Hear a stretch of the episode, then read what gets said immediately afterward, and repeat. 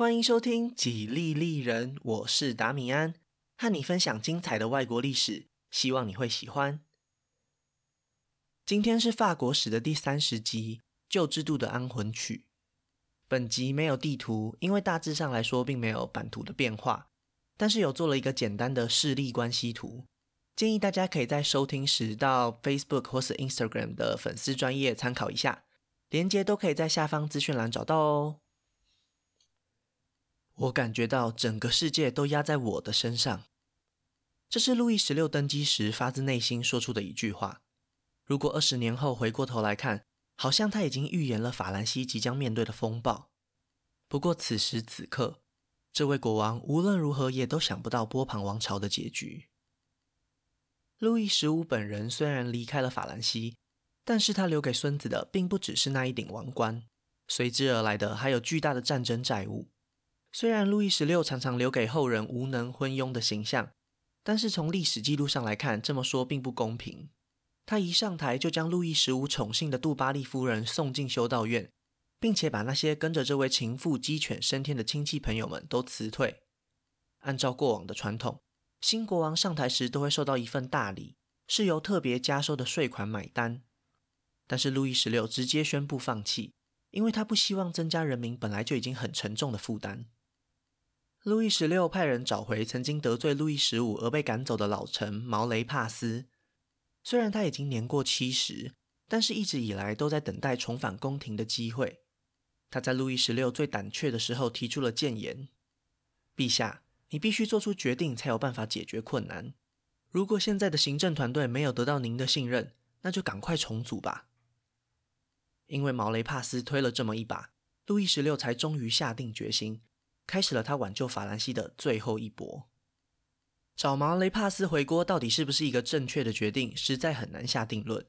但是可以肯定，他对波旁王朝末期有着非常大的间接影响。为了让国王新组建的政府获得贵族们的支持，他建议路易十六重新召回被解散的巴黎高等法院。他们之所以会被赶走，不是没有原因的。还记得上一集我们曾经提过，路易十五的财政大臣想要改革税制吗？当时巴黎高等法院就是第一个跳出来反对的，这也很合理，因为这个团体的成员都是会因为新税制而受害的贵族和神职人员。这次事件以后，巴黎高等法院被国王解散了三年。如果现在路易十六表现出善意，也许是一个和解的机会。毛雷帕斯这个天真的想法，无形之中为法兰西的改革之路设下了无数的障碍。在毛雷帕斯的推荐下，一位名叫杜尔戈的经济学家获得了国王的青睐，成为掌管国家命脉的财政大臣。这项任命在当时受到了非常大的欢迎，连有名的启蒙哲学家伏尔泰都为此大力赞扬国王的决定。杜尔戈是当时法兰西重农主义的代表人物，和过去我们提到过的科尔贝有很大的不同。重商主义比较关心统治者的财富。但是重农主义者认为，一个国家的富裕程度并不仅限于王室有多少黄金白银，应该将所有国民的财富一起纳入考量。这样的主张在十八世纪下半叶逐渐成为学术主流，也影响到了后来的亚当·斯密等古典经济学家。既然要考虑所有人的财富，那财富又该怎么定义呢？重农主义者有他们独特的见解，他们认为土地才是财富的来源。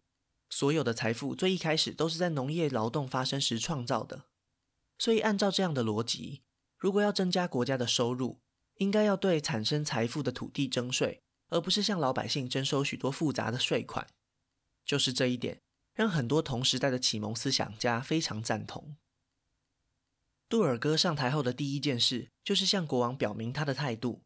有三件事情他坚决反对：不可以宣布破产，不可以对人民加税。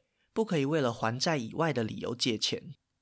法兰西拥有的土地已经足够让国家繁荣发展，现在应该要做的是缩减不必要的支出，举债或是征税都只是治标不治本的方法。在杜尔戈的领导下，法兰西政府的赤字快速的下降，虽然数字还是非常惊人，但是按照这样的速度，总有一天可以转亏为盈，甚至开始有银行调升法兰西的国家信用评价。除了财政改革，杜尔戈也大力推行粮食的自由贸易。他相信这么做可以让土地利用更有效率，但是这项行动招来了既得利益者的反对。很多贵族在路易十五统治的最后几年，大规模囤积粮食，透过特权达成不透明的交易，借此赚取暴利。杜尔哥的做法当然是挡了他们的财路，可以想象他会成为众矢之的。只有路易十六独排众议，一直支持着他，甚至为了他要推行的改革，强迫高等法院通过命令，可以说是对他力挺到底。然而，杜尔哥得到了国王的帮助，却没有得到大自然的帮助。他上台的那年气候异常，碰上农作物严重的欠收，谷物价格也因此飙升，这让法兰西爆发了名为面粉战争的暴动。而正所谓上有政策，下有对策，杜尔哥推行自由贸易之后，确实成功阻止贵族利用特权来囤积粮食，但是这些贵族也可以换另外一个方法，改用他们的金钱来收购这些粮食，底层人民缺粮的问题完全没有解决。这场经济实验原本是一番好意，但是碰上了无法预测的作物欠收，在老百姓的眼里反而成为了一种不道德的做法。在民间甚至开始出现一种说法：政府是故意和贵族阶级勾结的，一切都是为了让贵族荷包满满，才会害大家肚子空空。这种阴谋论快速传遍大街小巷，加深了阶级之间的对立以及对政府的不信任。面粉战争虽然快速被法兰西军队平定，但是这只不过是重头戏正式登场前的一场预演而已。捅出这么大的一个篓子，杜尔哥的政敌当然不会放过这个机会，纷纷落井下石，要求他为这件事情负责。就连路易十六都很难找出理由替他辩解。雪上加霜的是，他提出的改革方案之中，有一项是要免除老百姓服徭役的义务。徭役在当时的做法就是强迫人民为地主贵族免费工作十五天。杜尔哥非常反对这样的规定，他希望可以让民众的义务简化到只剩下缴税给国库。如果这项改革真的成功了，那贵族的地位就会被动摇。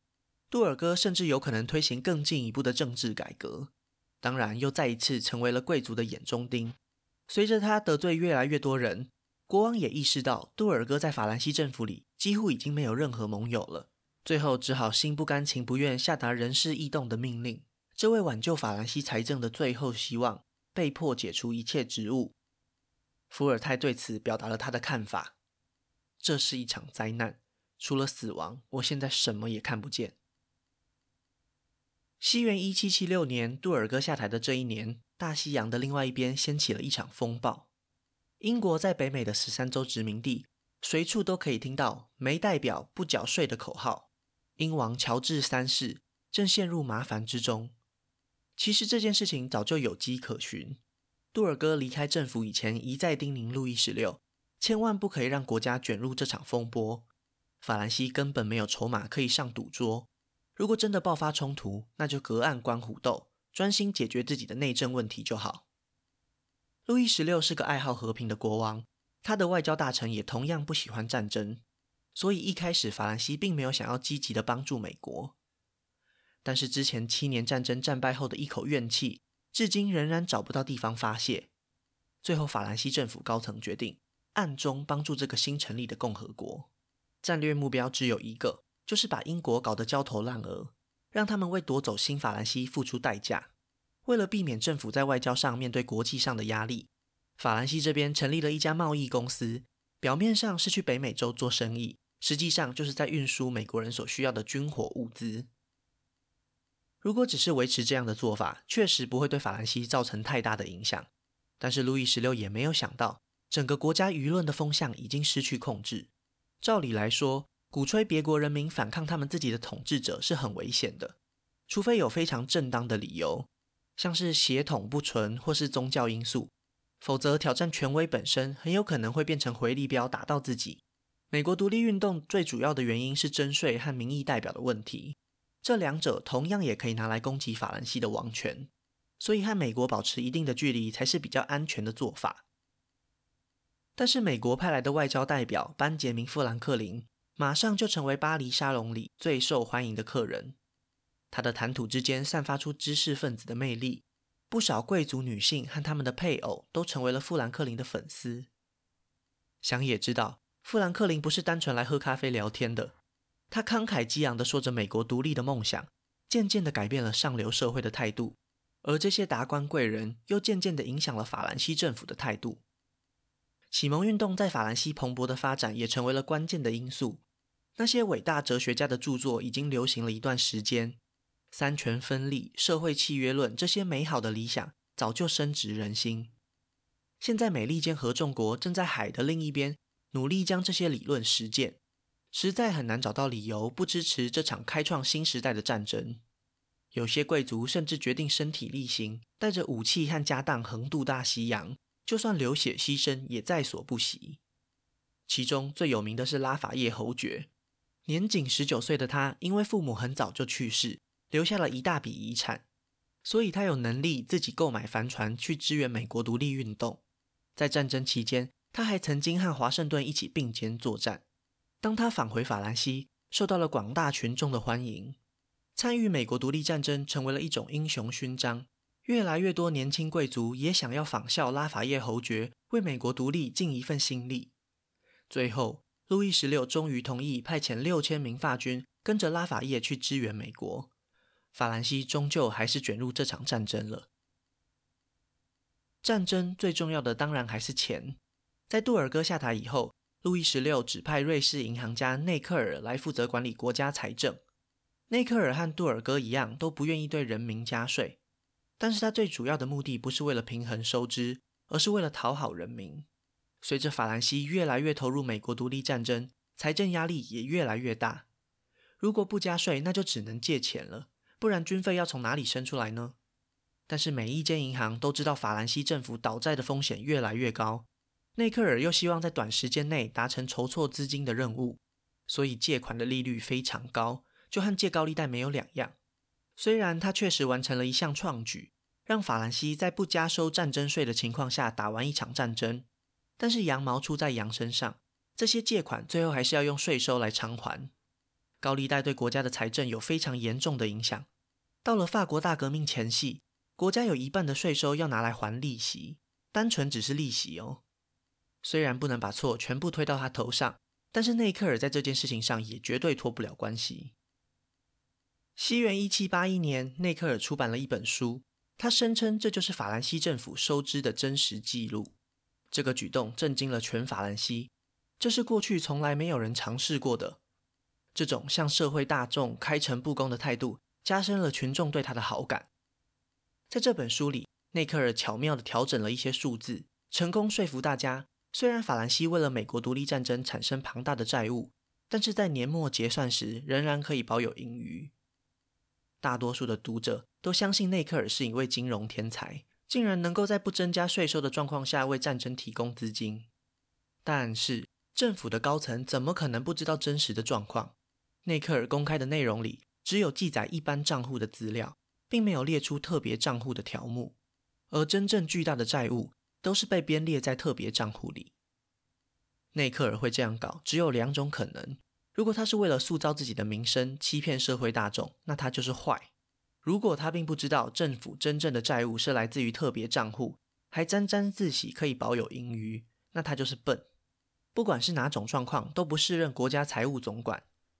越来越多的政府官员表达了对他强烈的不满，最后还是那位老臣毛雷帕斯开了最后一枪。他明明白白地告诉路易十六，如果内克尔不走，那剩下的国务大臣全部都会选择离开。无论毛雷帕斯的动机是出于个人的嫉妒心，还是真的为了国家的利益，他终究还是成功地将内克尔赶下台了。这是他人生中最后一项任务。不久后，他就与世长辞。虽然内克尔暂时被赶出政府，但是路易十六的问题还是没有解决。法兰西借的钱有很大一部分再借给了美国，这个时候的美国怎么可能还得出来？虽然他们可能真心感谢法兰西盟友的帮助，但是还是挤不出一丁点利息，干脆直接宣布破产，积欠的债务就不付利息了。这样一来，压力又全部落到了路易十六头上。除了财政问题之外，宫廷内部的权力斗争也从来没有停过。路易十六是一位愿意察纳雅言的国王。但是却没有办法压制那些贵族，他们互相攻击，只为了在国王面前争取曝光。结果就是路易十六根本没有办法分辨谁才是真正有能力的人。毛雷帕斯死后，这种状况更是变本加厉。偏偏就在这个时候，又发生了一件严重影响王室名声的诈骗案。简单来说，就是一位神职人员被骗，以为皇后授意他去购买一条价值连城的钻石项链，但是王室这边根本不知情。过了一阵子，珠宝商人发现没有收到货款，才将这件事情一状告到了国王那里。虽然最后证明了皇后的清白，但是其中案件的细节都会使人联想到皇后有不道德的行为。严重的影响了国王的威信，民间也开始把这种谣言制作成小册子，散播到法兰西境内的每一个角落。西元一七八六年八月，财政大臣面色凝重地告诉路易十六，国家已经面临财政崩溃的边缘了。如果没有破釜沉舟的决心，错过这次机会，将不会再有下一次。法兰西只剩下一条路，那就是十年前杜尔哥提倡的土地税。只有逼那些贵族阶级把钱吐出来，国家才可以度过这次难关。这种土地税是不分阶级的，谁有比较多的土地，就要负担比较多的税款。不管你是贵族、富商还是神职人员，全都要乖乖付钱。路易十六发自内心赞成这项计划，但是这种法令怎么可能通过巴黎高等法院的审查呢？卡隆向国王建议，不如想办法分化那些贵族。重新设立一个机构，绕过巴黎高等法院。波旁王朝的老祖先亨利四世就曾经这样做过，不如就放手一搏吧。隔年的二月，路易十六让卡隆按照先前的安排召开了会议，没想到竟然没有人愿意支持这项改革方案，一个也没有。他们坚称法兰西的财务状况根本没有问题，甚至还拿出当年内克尔出版的那本国家财务报告。几年前，他们为了斗倒内克尔，把这份报告当成垃圾；现在为了守护自己的利益，竟然又拿出来当成宝。这场会议完完全全的失败了。这些贵族还将矛头指向卡隆，说他不过只是在为自己的无能找借口，才会想要克征新的土地税。整件事情最可悲的是，舆论的风向轻易的被操弄，就连那些中下阶层的民众也都毫无保留的攻击卡隆。明明这种新制度对他们反而有利。整个国家也会朝更公平的方向前进，但是他们却只看到卡隆也想要推行粮食自由贸易。过去杜尔哥改革失败的记忆影响到他们的看法，最后反而和免税的贵族站到了同一边。面对排山倒海而来的压力，路易十六又再一次顺应舆论，他开除了卡隆，原本要绕过巴黎高等法院而召开的会议也跟着一起解散，贵族阶级又再一次赢得了胜利。成功阻挠改革计划以后，巴黎高等法院的气焰越来越嚣张，不断拖延国王想要通过的新法令。他们似乎不明白，法兰西这艘大船载着所有人，政府现在真的已经要破产了。一直筹不到钱的路易十六对眼前的政治情况失望透顶，甚至决定以国王的权威强迫法官们通过新的税款。没想到，巴黎高等法院竟然在国王离开以后宣布新的税法无效。简直快要把路易十六给气死！他终于明白路易十五为什么会流放巴黎高等法院成员。他决定效法他的祖父，勇敢一次。当高等法院被流放的消息传出来以后，全国各地开始发生暴动，事情已经到了不可收拾的地步。就在这个时候，当年那位自愿参加美国独立战争的拉法叶侯爵跳了出来，他公开呼吁召开一百七十五年以来第一次的三级会议。只有透过这种方式，才有办法赋予税收的正当性。路易十六知道这是没有办法的办法了，同意在隔年召开三级会议。过去两年来饱受批评的政府官员纷纷辞职，内克尔又重新获得了一次机会。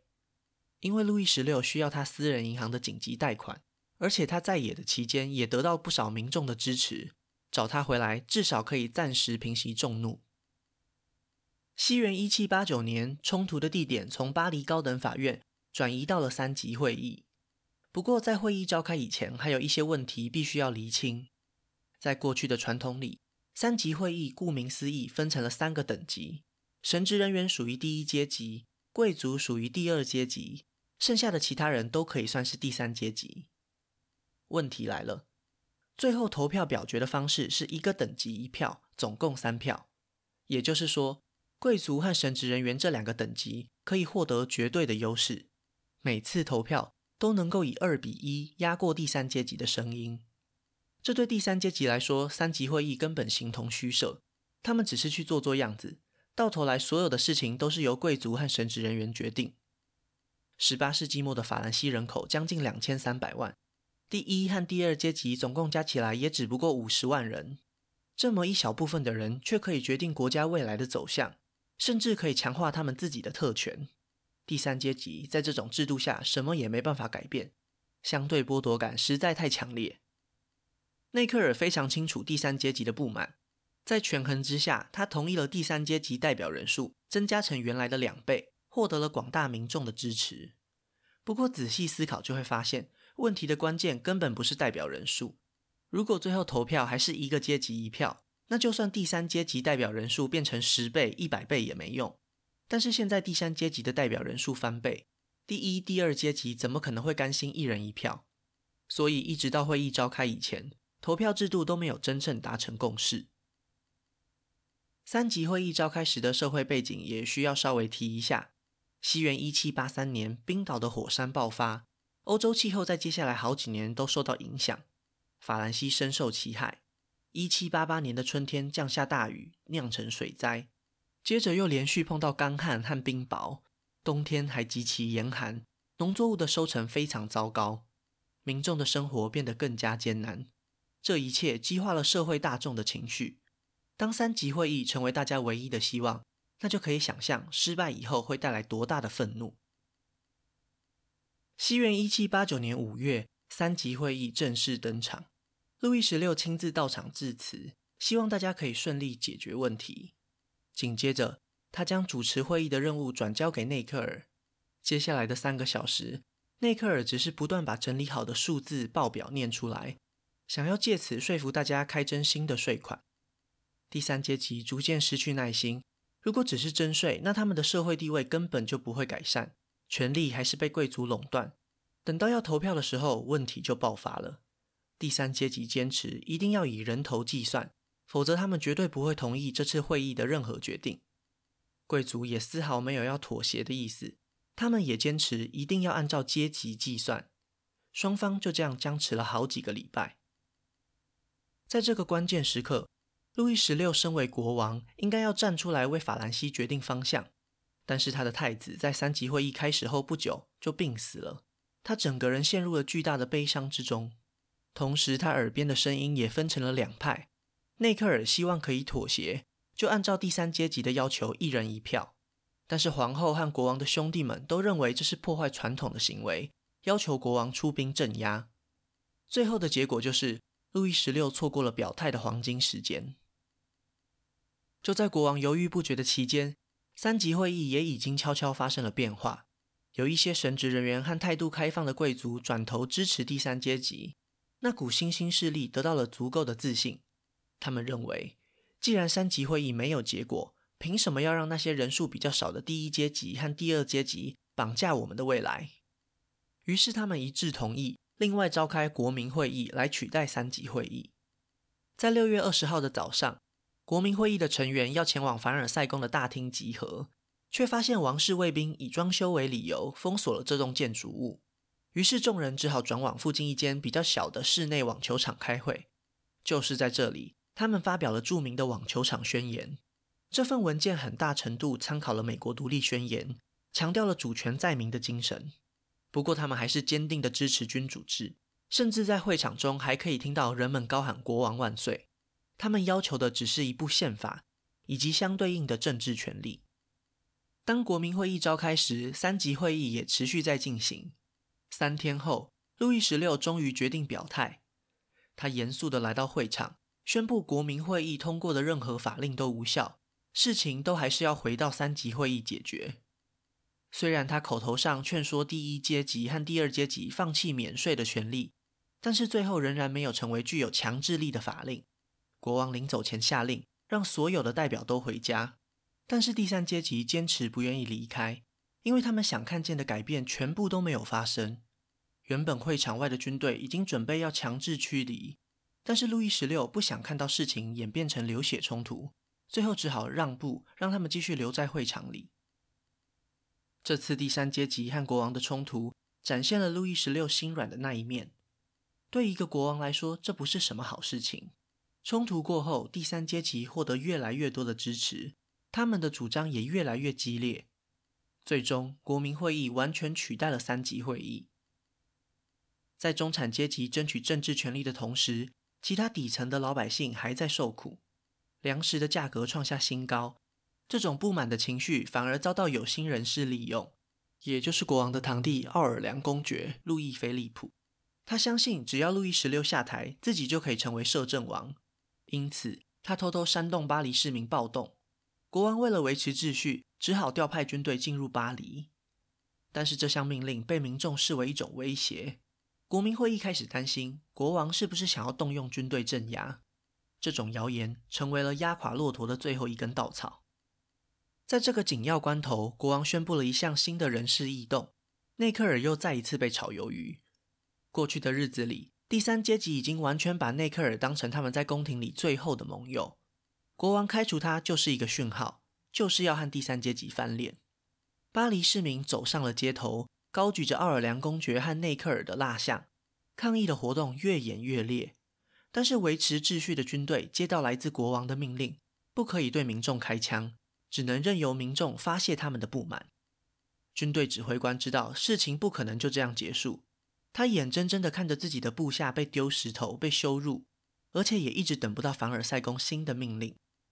最后，他决定让军队撤出巴黎，关押野兽的栅栏就这样被打开了。就在这天晚上，失控的人群在街上游荡，找寻任何可以取得的食物和武器。巴黎已经成为百鬼夜行的地狱。两天后，也就是七月十四号的早上。愤怒的群众攻破了巴黎荣军院，拿到了三万支的步枪，但是他们却没有拿到火药。他们的目光望向城市东边的那座高塔，在路易十四统治时期恶名昭彰的巴士底监狱。讽刺的是，巴士底监狱正好是路易十六仁慈的象征。他早就透过监狱改革放走了大部分的政治犯，甚至在一个月以前，这里就已经决定要拆除。但是在巴黎市民的眼中，它仍然是专制王权的象征，是急需被摧毁的邪恶。更重要的是，这里存放了他们想要的那批火药。驻守在这里的指挥官没有接到凡尔赛宫的命令，不知道如何面对这些民众，只希望大家可以坐下来好好谈谈。但是巴黎市民的代表进入监狱以后迟迟没有出来，群众开始怀疑代表们早已惨遭毒手，决定强行攻入。寥寥无几的守军当然挡不住这些疯狂的市民。几个小时后，巴士底监狱就正式宣告陷落，而那位指挥官的头颅被插在长矛上，游街示众。当革命已经成为事实，路易十六也开始考虑更强硬的行动了。虽然他实在想不通，他到底是哪一点对不起这个国家。执政的这十五年来，他不像波旁历代祖先那么风流，和前几任国王相比。也远远称不上是专制独裁。面对巴黎发生的一连串暴动，他始终不愿意动用军队镇压。在这场风暴里，他的仁慈就是对自己和家人的残酷。其实，法国大革命早就已经发生了，巴士底监狱陷落只是展现革命疯狂暴力的那一面。从那一天起，波旁王朝和路易十六的生命一起进入了最后的倒数计时。那今天的故事就先分享到这里，下一集我会继续分享更多属于法国的故事。如果喜欢我的节目，可以顺手按下关注或追踪，也拜托大家到 Apple Podcast 和 Spotify 帮我评分留言，这会对节目有很大的帮助。另外，如果想要透过行动支持我继续制作节目，在下方资讯栏也可以找到小额赞助的连结哦。